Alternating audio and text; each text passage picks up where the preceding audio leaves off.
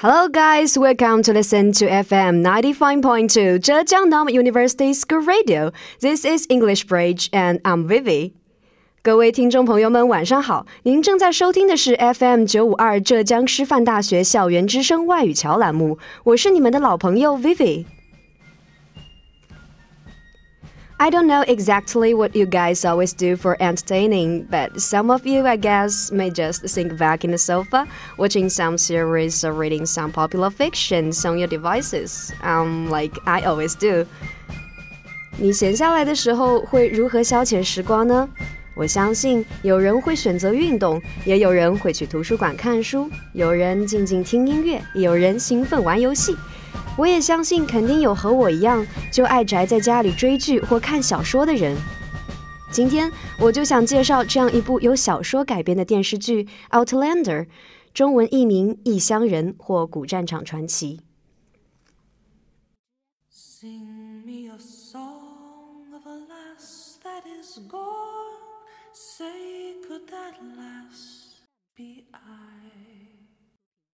Mary of soul, sky.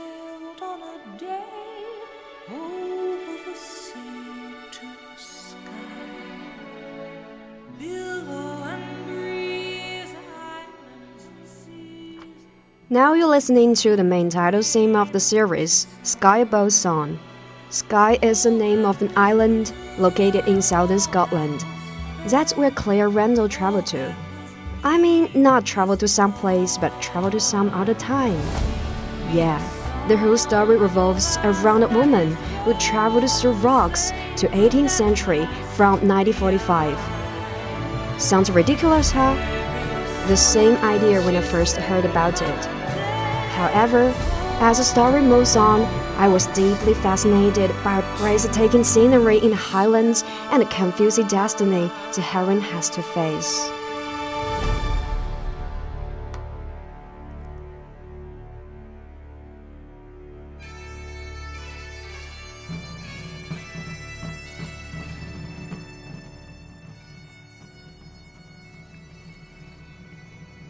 悠扬的苏格兰风笛响起，一首斯凯岛船歌带我们回到十八世纪的苏格兰高地。迷望的是繁茂的绿色植被，头顶的天空透蓝如波塞冬的瞳孔。森林里长满蕨类植物，麋鹿从树影间回头。剧中说，那个迷人的逝去的时代里，男人是男人。苏格兰高地汉子俊朗野性的脸还没有被文明荼毒。我们的女主 Claire 就是穿越到了这样一个时代。对，没错，穿越。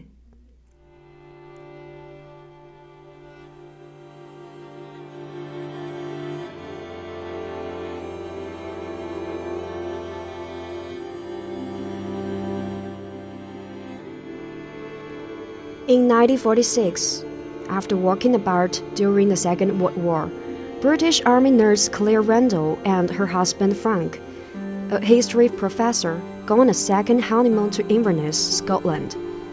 Frank conducts research into his family history, and Claire goes plant gathering near Standing Stones on the hill of Crichton.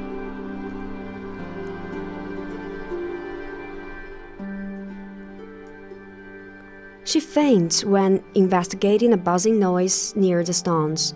Upon waking, she encounters Frank's ancestor, Captain Jack Randall. Before Captain Randall can take her into custody, she is knocked unconscious by a Scottish Gael who takes Claire to his clansmen. As the Gaels inexpertly attend their injured comrade Jamie, Claire uses her medical skill to set Jamie's dislocated shoulder the men identify themselves as members of Clan Mackenzie, and Claire eventually concludes that she has traveled into past. She represents herself as an English widow who is traveling from France to see her family. The girls do not believe her and take her to Castle Leoch, where Claire researches for a way to return to her own time.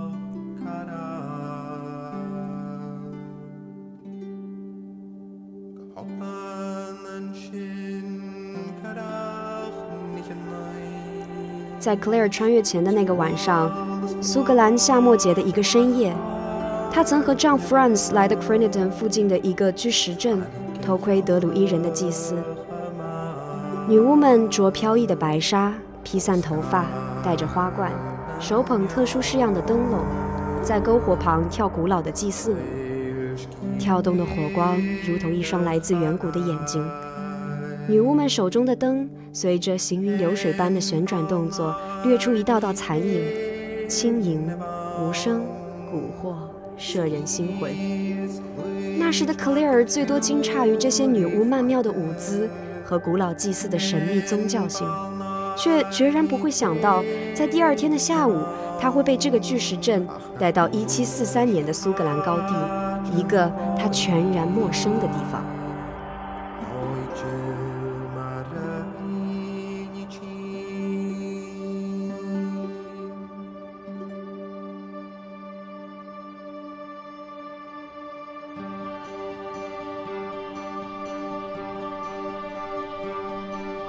The girls of 1743 see Claire as a Sassenach or outlander, and laird of the family Mackenzie suspect her of being an English spy. Claire has to stay in Castle Leoch as a healer. Her medical skill earns her the respect of local people. They call Claire Wonder Walker, but all that cannot stop Claire missing her own land and her beloved husband Frank. Once on a party in Castle Leoch, Claire heard a minstrel sing a song about a woman who traveled through stones. She comes to realize that she can return home as long as she goes back to the stones. Claire tries a lot in the following days, but evil Captain Randall gets her into troubles. To avoid being thrown into jail, Claire has to wed Jamie and become a Scottish citizen.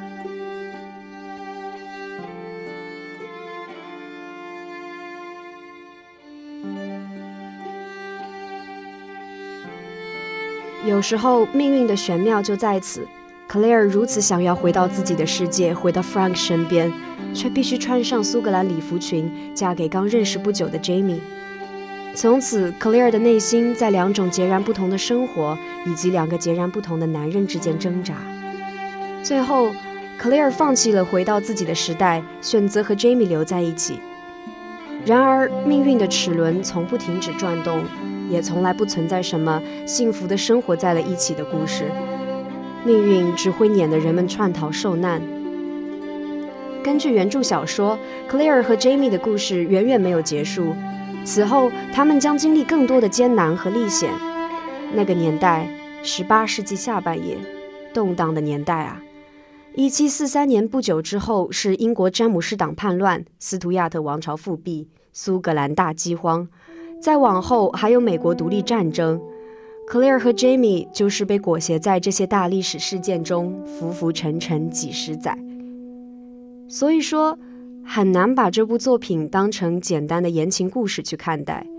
不管是原著还是电视剧，都被贴上了无数的标签：历史、战争、医学、性、暴力、尊严、背叛、希望与绝望、关系。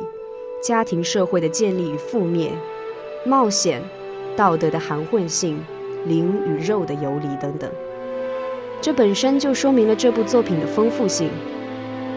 Outlander 的复杂深刻，当然不能和莎士比亚的伟大巨作媲美，但我欣赏他在满足通俗小说读者的基本趣味之外，努力带出了一点值得思索和玩味的东西。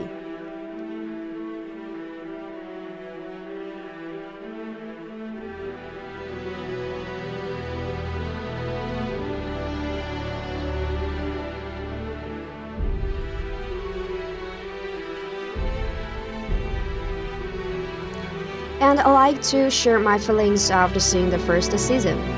In my opinion, the whole story is about how a modern woman gets to know the ancient time, considers it, and adapts to it. Briefly, it's a story about the contrast between ancient and modern times. Actually, I was totally captured by several scenes in the series. 第一季中有很多场景给我留下了很深的印象。 小波在这里想和大家分享一下自己看剧时的感受。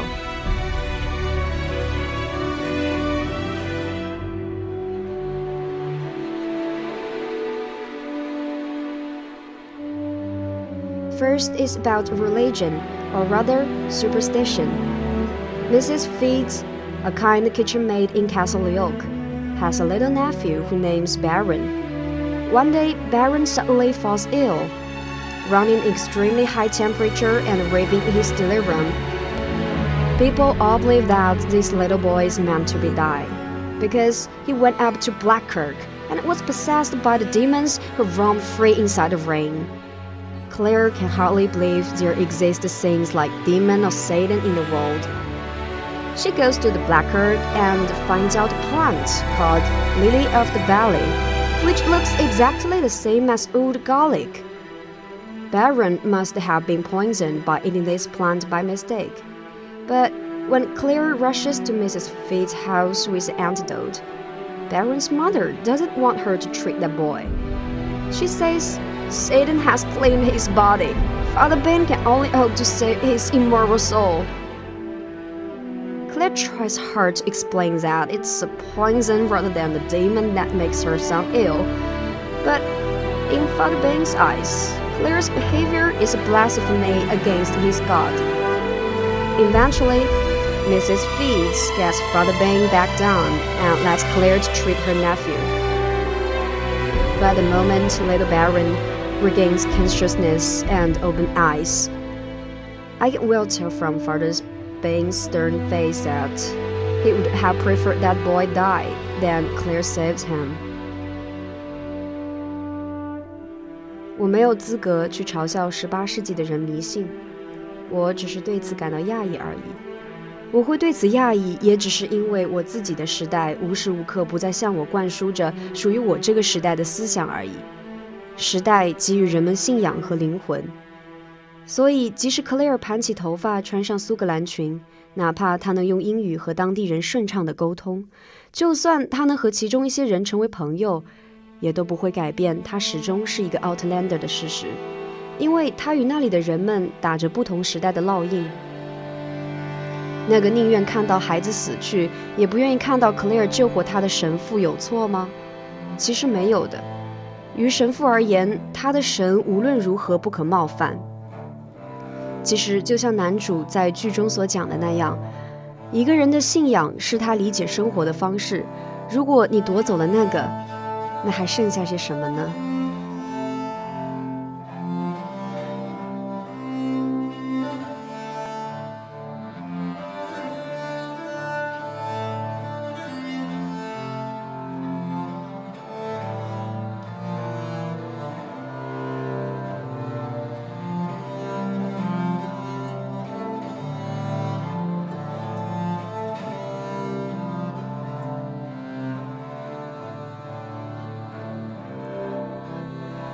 ？Then it's a female social position. Jamie is going to meet some guy who may can help him to get the price lifted from his head.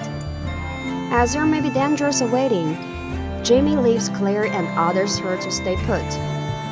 When Claire is wandering freely, she finds out she's near the standing stones that brought her here. And he can't help running for them.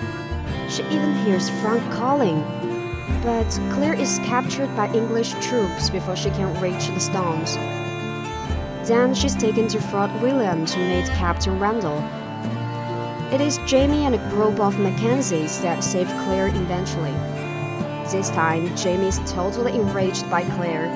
She's too tough and never obey her husband's order. But Claire feels no need to obey her husband. She's not Jamie's property and she doesn't belong to him. That's a problem. Ancient Scottish men do take their wives as their property, and women of that time don't feel anything wrong with it. And it's widely accepted that husbands have the right to punish their wives if they disobey the order. As Claire's action has put all the men in danger, she must suffer for it. Watching Jamie beat Claire with a belt makes the feeling surge up in my heart. At least, Jamie gives a reluctantly accepted reason for the violence. At least, he has explained that he would not say more about it if it just involved him alone. However, even in modern times, there are still many women who suffer from domestic violence for no reason, like women in India.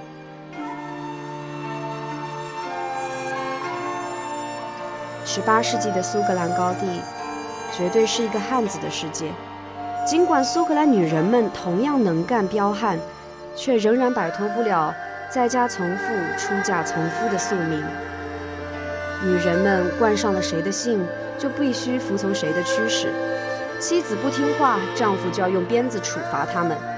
为了营救一个不听话的女人，让所有人都冒了险，这在高地上是不可以被轻易原谅的。Jamie 作为 Claire 的丈夫，有责任给她一顿鞭子尝尝。Jamie 喜爱和尊重 Claire，所以他一再解释这种方式其实并非他所愿。但这是高地上的规矩，也是所谓的公平，他不得不这么做。就这样，这顿皮鞭被蒙上了一层道貌岸然的滤镜，在旁观者眼里，这甚至可以被看作夫妻间的一次情趣调教。然而，现实不是电视剧，现实中不是每一个男人在施加家庭暴力前都会给妻子一个合适的理由。现实中的家庭暴力场面中，也不可能有精心设计的灯光和婉转迂回的背景乐。现实中啊，只有丑陋扭曲的表情、刺耳难听的言语和悲伤无助的尖叫哭泣。其实可悲的，何止十八世纪的那群女人呢？从人类进入父系氏族时代到现在，加诸于女人们身上的暴力与苦难，从来没有缺席过。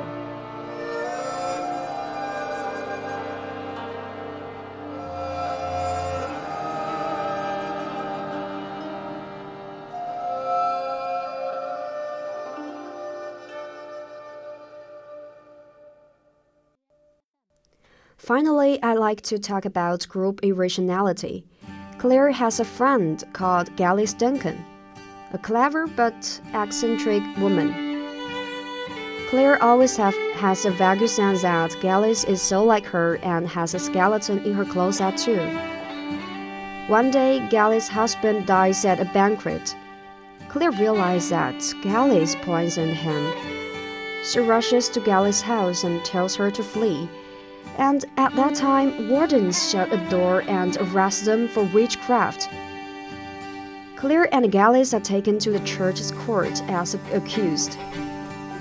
Ned comes to their defense, but witnesses, including Father Bain, build a convincing case against Claire and Geillis. Claire can hardly believe that her medical skills will be taken as witchcraft one day she feels it's a bit ridiculous, but the good people sitting under the courtroom perfectly buy it. Regardless of evidence, they just shout, Witch, burn her! As Claire looks around, she wonders what makes them so ready to watch her and Geillis burn. They even have never known her or met her before. At the very end, Geillis decided to save Claire by sacrificing herself. She tells she tells irrational people that Claire is totally ignorant. She tricks her and bewitches her for evil purpose. To convince them, Geillis even tears off her sleeve, pointing a scar on her arm and saying that it's a mark of the devil. The crowd go crazy and mad. They lift Geillis and put her on the stake. Only Claire knows that what the villagers see as evidence of evil is actually the scar of smallpox vaccination. And it hits Claire that Geillis is from the future like her, too.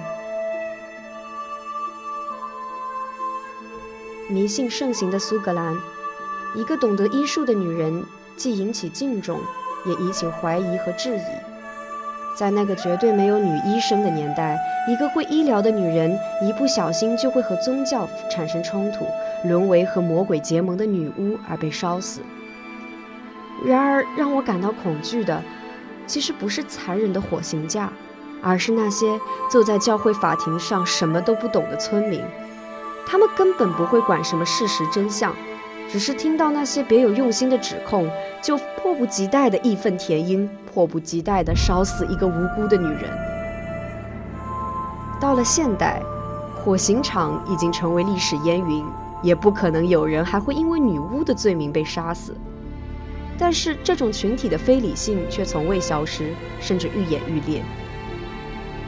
或许这个时代的个体因为近几百年的经验教训积累，变得更加博学且理性。但当个体在群体压力和群体意识影响下，仍然会被去个性化，并丧失个人身份和责任感，从而产生一些个人单独活动时不会产生的行为。我很善良，我们却很冲动；我很理智，我们却很情绪化；我很坚定，我们却容易被操纵。这个世界没有比三百年前更好，也不会比三百年后更坏。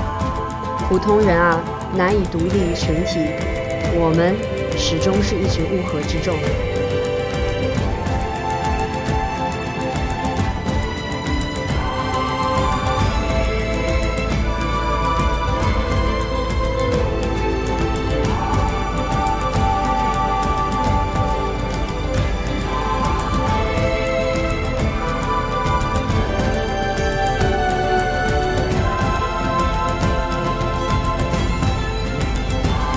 So, after my rough introduction to the TV show, did you have a desire to see it now? Believe me, it will never let you down. Time is short, and I have to say goodbye to your guys. Alright, thank you for listening, my dear friends. Wish you happy forever. See you next time.